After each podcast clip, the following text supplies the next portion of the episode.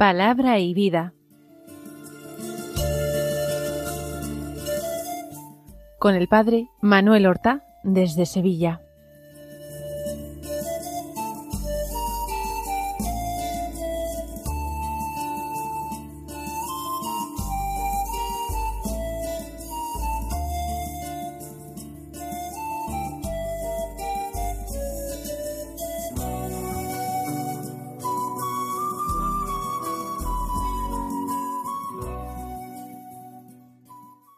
En el nombre del Padre y del Hijo y del Espíritu Santo. Amén. Alabados sean Jesús y María. Muy buenos días, queridos amigos, oyentes de Radio María y seguidores del programa Palabra y Vida. Hoy es el viernes de la vigésimo cuarta semana del tiempo ordinario. Un viernes 22 de septiembre mañana comienza el otoño. Vamos a entregarnos al Señor en la historia, no sólo en la intimidad de nuestras conciencias, vamos a entregarnos al Señor con todo lo que nos rodea, en este atravesar el tiempo, la historia, en este ir envejeciendo día tras día, en este ir acercándonos a ese encuentro definitivo un día con el Señor. Cada estación del año tiene sus propias fiestas, sus propias solemnidades. Nosotros reconocemos que el tiempo en el que caminamos es algo santo, porque es lugar de encuentro con el Señor. Recordamos que la revelación Dios no nos la ha hecho simplemente enviándonos desde el cielo un libro sagrado, la revelación la ha ido haciendo en la historia, hablando a los antepasados de Israel, haciéndose hombre en las entrañas de María Purísima, y que el Espíritu Santo que se derramó sobre la Iglesia naciente sigue actuando en los cristianos de hoy y en el mundo entero, según esos planes providenciales de Dios, que no son tan misteriosos, tan imprevisibles, tan desconocidos. Escuchemos ahora la palabra de Dios que se proclama en la misa de hoy. Todavía seguimos leyendo la primera epístola de San Pablo a Timoteo, del capítulo sexto, los versículos dos al doce, que dicen así Querido hermano, esto es lo que tienes que enseñar y recomendar. Si alguno enseña otra doctrina y no se aviene a las palabras sanas de nuestro Señor Jesucristo y a la doctrina que es conforme a la piedad, es un orgulloso y un ignorante, que padece la enfermedad de plantear cuestiones y discusiones sobre palabras. De ahí salen envidias, polémicas, blasfemias, malévolas suspicacias, altercados interminables, de hombres corrompidos en la mente y privados de la verdad, que piensan que la piedad es un medio de lucro. La piedad es ciertamente una gran ganancia para quien se contenta con lo suficiente. Pues nada hemos traído al mundo, como tampoco podemos llevarnos nada de él teniendo alimentos y con qué cubrirnos, contentémonos con esto. Los que quieren enriquecerse sucumben a la tentación, se enredan en un lazo y son presa de muchos deseos absurdos y nocivos, que hunden a los hombres en la ruina y en la perdición. Porque el amor al dinero es la raíz de todos los males, y algunos arrastrados por él, se han apartado de la fe y se han acarreado muchos sufrimientos. Tú, en cambio, hombre de Dios, huye de estas cosas. Busca la justicia, la piedad, la fe, el amor, la paciencia, la mansedumbre. Combate el buen combate de la fe. Conquista la vida eterna, a la que fuiste llamado y que tú profesaste noblemente delante de muchos testigos.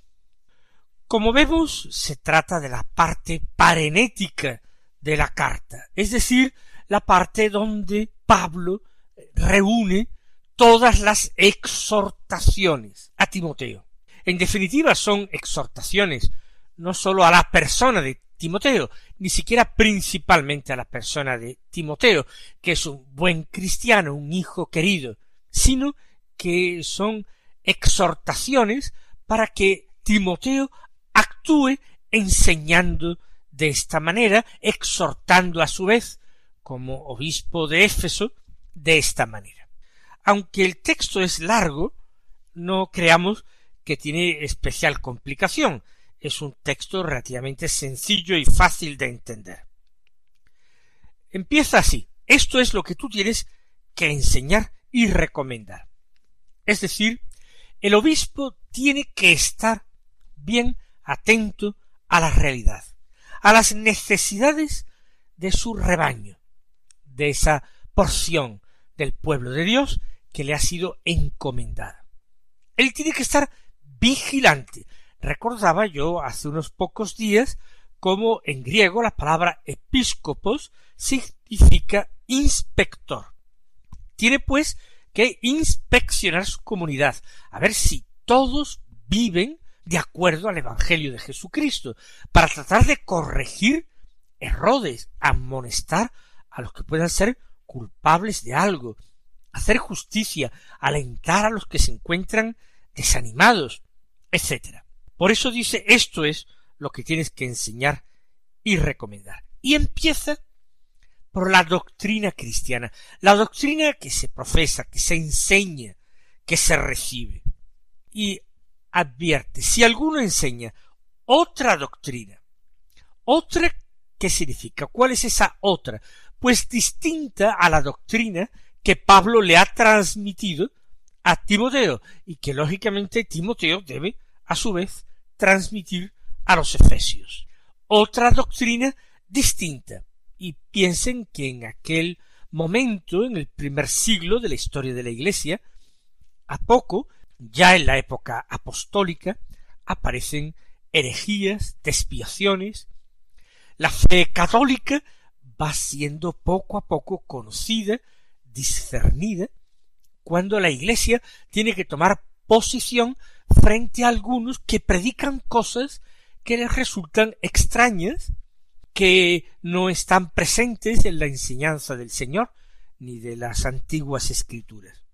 Por eso, si alguno enseña una doctrina distinta y una doctrina que no se aviene, que no concuerda con las palabras sanas de nuestro Señor Jesucristo y a la doctrina que es conforme a la piedad, es decir, el que está enseñando cosas novedosas, pero que no tienen fundamento, ni en las palabras, ni en el ejemplo del Señor, ni en las sagradas escrituras, buscando pues novedades, llamar la atención, o porque él está convencido de esto, ese es un orgulloso y un ignorante, con dos palabras que son verdaderamente demoledoras, tacha a estos predicadores o maestros cristianos que buscan notoriedad enseñando cosas que a ellos les parecen inteligentes, les parecen brillantes, astutas, convincentes, pero están transmitiendo sus propias doctrinas, no la verdad de Dios. Orgulloso porque sin someterse a enseñanzas recibidas, predica novedades, e ignorante porque cree que sus descubrimientos son algo cuando no son nada, son pura vaciedad y engaño que hacen daño. Es un orgulloso y un ignorante, que padece la enfermedad de plantear cuestiones y discusiones sobre palabras. Muchas veces de aquí parten las herejías, de querer utilizar nuevas explicaciones, nuevas palabras, de querer explicar todo de la misma manera, pero explicando todo de una manera distinta, ocurre que a veces se vacía de contenido una verdad de fe. Eso es algo muy peligroso y por desgracia hoy se escucha con cierta frecuencia. Nuestra fe es la fe católica, la fe de la Iglesia, pero nosotros, al hombre moderno, que tiene otro lenguaje, otra mentalidad, otras categorías intelectuales, tenemos que predicarle la fe de otra manera, tenemos que inculturar la fe. En teoría, esto es correcto. En la práctica, ese deseo de querer hacer accesible la fe al hombre moderno la lleva a veces a cambiarla sustancialmente, a hacer afirmaciones que de ninguna manera son compatibles con el contenido de la doctrina cristiana. A mí me asusta cuando escucho este discurso con mucha frecuencia. Vamos a adaptar la fe, vamos a hacerla cercana, accesible, comprensible al hombre moderno. La fe nunca ha sido algo propio del hombre moderno de cualquier época. Siempre ha sido para los paganos, para los griegos necedad y para los judíos escándalo. Por tanto, no queramos hacer compatible y simpática la fe para el mundo, porque hay una oposición total y absoluta entre Cristo y el mundo. Discusiones sobre palabras, dice Pablo, que eso ni de hablar. La tilda tilda esto de enfermedad, de plantear cuestiones y discusiones sobre palabras. ¿Y por qué esto es malo? Por los frutos los conoceréis. Recuerda San Pablo de aquí.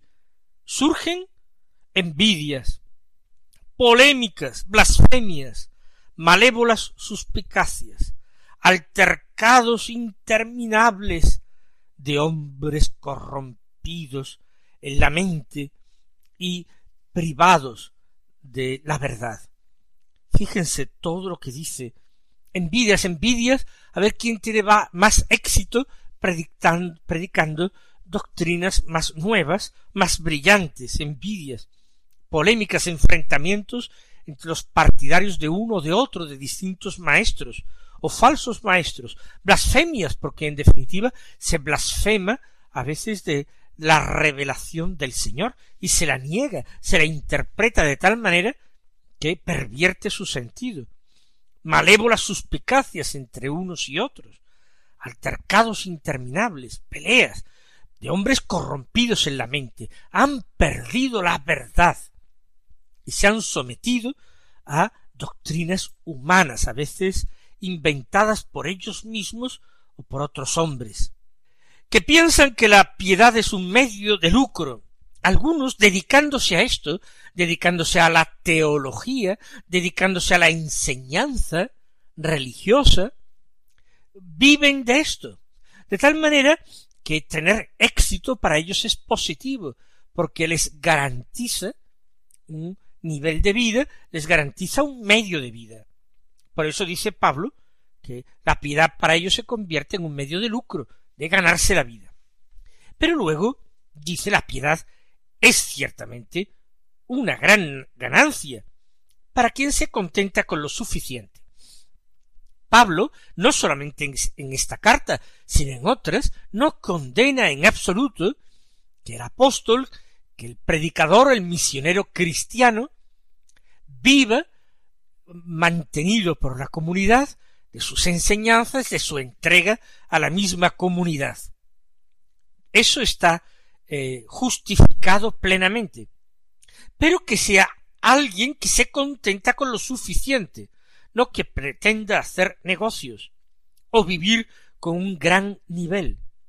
Nada hemos traído al mundo, recuerde el apóstol, tampoco podemos llevarnos nada de él. Desnudos vinimos a este mundo y sin nada dejaremos también este mundo. Teniendo alimentos y con qué cubrirnos, contentémonos con esto.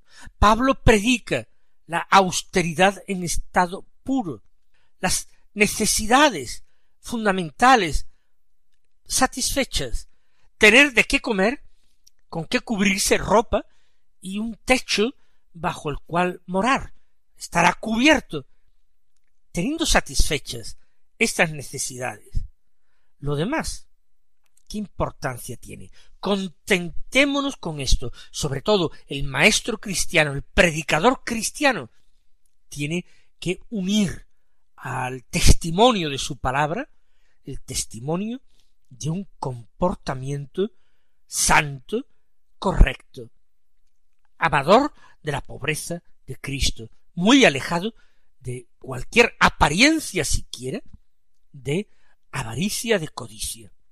Los que quieren enriquecerse, continúa escribiendo, sucumben a la tentación, se enredan en un lazo y son presa de muchos deseos absurdos y nocivos que hunden a los hombres en la ruina y en la perdición.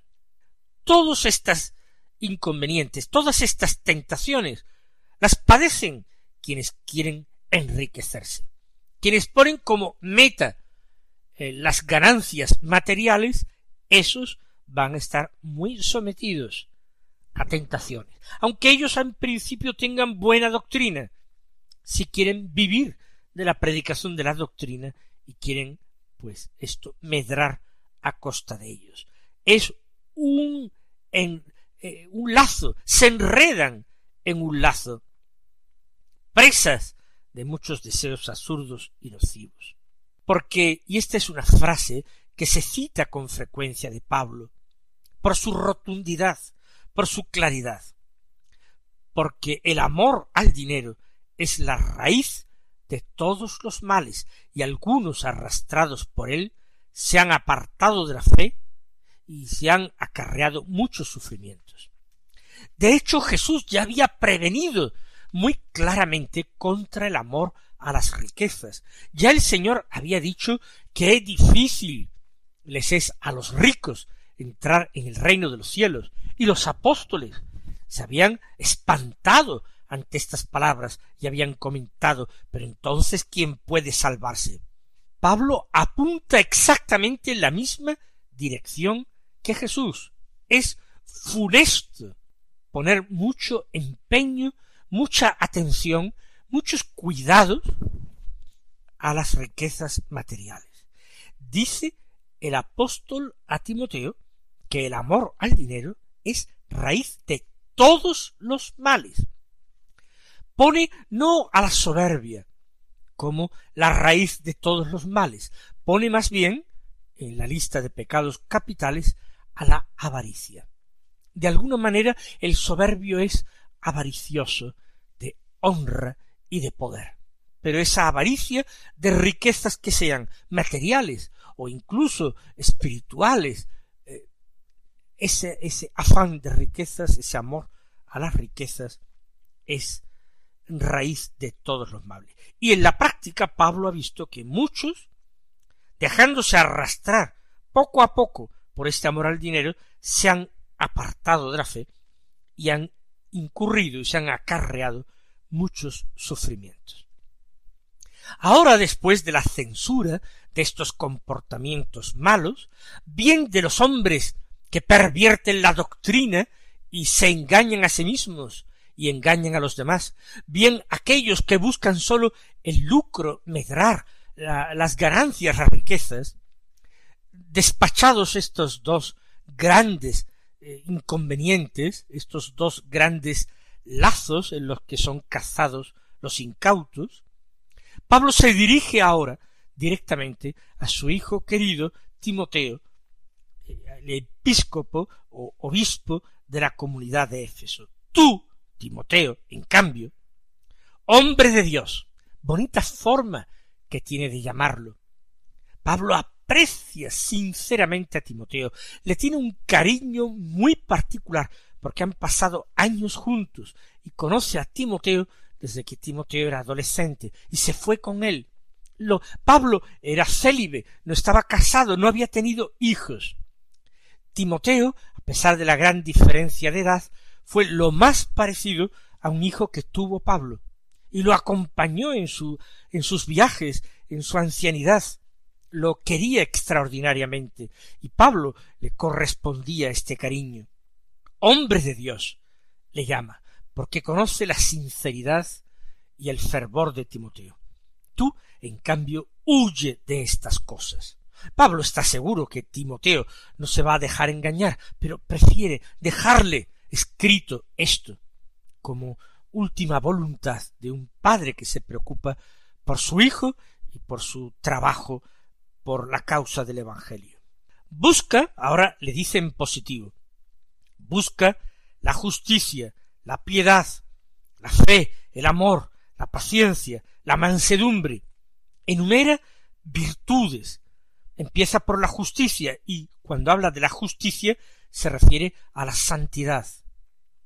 La piedad, que es el culto a Dios, es la oración, la búsqueda de corazón a corazón del Señor. La fe, el amor son virtudes teologales, la paciencia y la mansedumbre, porque hay que mantener alejada la ira, la cólera, los malos modos, la arrogancia, la prepotencia, el deseo de poder. Mansedumbre y paciencia para tratar con todos y hacerse amable y querido por todos. Y ahora sigue diciendo Pablo, y son palabras memorables. Combate el buen combate de la fe. Pablo ha comparado siempre la vida cristiana como una carrera que se disputa en un estadio entre diferentes atletas. Lo ha comparado la vida cristiana como un pugilato entre dos luchadores. Ahora dice combate, el buen combate de la fe. ¿Por qué es combate? Porque requiere esfuerzo. Y porque uno, incluso a pesar de que alcance la victoria, se lleva también golpes, y golpes dolorosos. Es imposible vencer en un combate sin recibir heridas y golpes. Por tanto, la comparación es muy exacta. Combate el buen combate de la fe, conquista la vida eterna. Es ese término eh, militar, conquista el reino de los cielos, Jesús dijo, padece violencia, y los violentos lo arrebatan. Quien pone todo empeño, todo su deseo en alcanzar el reino, ese hace violencia al cielo con sus plegarias y se hace violencia a sí mismo para no dejar de correr hacia adelante, hacia el premio al que Dios le llama en Cristo Jesús busca todas las virtudes, combate el combate de la fe, conquista la vida eterna, a la que fuiste llamado, y que tú profesaste noblemente delante de muchos testigos. Claro, él profesó la fe cristiana en el momento de su bautismo, era hijo de una madre y de una abuela cristianos, profesaría la fe posiblemente cuando el mismo Pablo le impuso las manos imponiéndole las manos, lo hizo obispo para destinarlo a presidir la comunidad de Éfeso. Por tanto, a la vida eterna fue llamado Timoteo y la fe la profesó noblemente delante de muchos testigos. Ojalá estas mismas cosas nosotros nos las tomemos como un mensaje personal de Dios para nosotros. Que Él os colme de bendiciones y hasta mañana si Dios quiere.